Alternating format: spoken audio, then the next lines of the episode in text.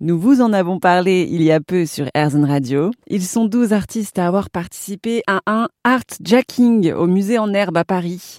Cela consiste à monter une expo entre deux expos au moment où le musée ferme habituellement ses portes.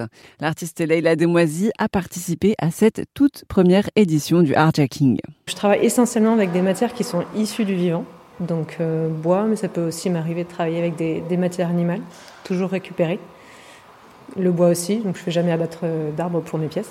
C'est des matières qui sont vivantes auxquelles on peut euh, aussi nous s'apparenter, euh, auxquelles notre corps en tout cas peut s'apparenter aussi. Est-ce qu'il y a un message particulier que vous essayez de transmettre à travers ces œuvres-là? J'essaye en tout cas d'apporter un regard un peu décalé sur ce vivant, sur le règne végétal et le règne animal. En fait, c'est une autre, une autre approche sensible, mais très individuelle, on va dire. C'est très de l'ordre du, du, sensoriel. Et donc là, vous participez à, cette mini-expo Artjacking. Ça vous plaît ce concept? Vous avez tout de suite dit oui? Bah, je dis oui très rapidement parce qu'effectivement euh, le projet était amusant, c'était intéressant et enfin, surtout que c'est euh, très plaisant d'avoir euh, cette liberté de pouvoir exposer vraiment comme on le souhaite.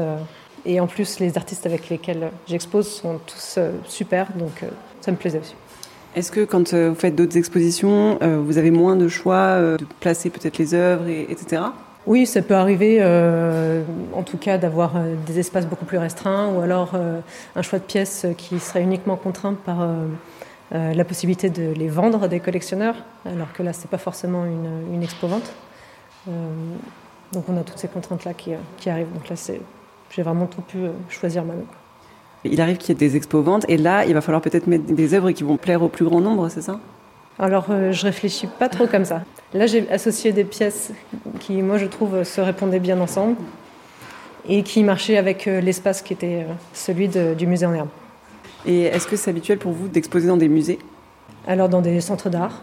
Musées, pas, pas beaucoup, mais dans des centres d'art, oui. C'était Lélia Demoisy pour Airzone Radio et le concept d'artjacking est né dans l'esprit de l'artiste parisien Jeff.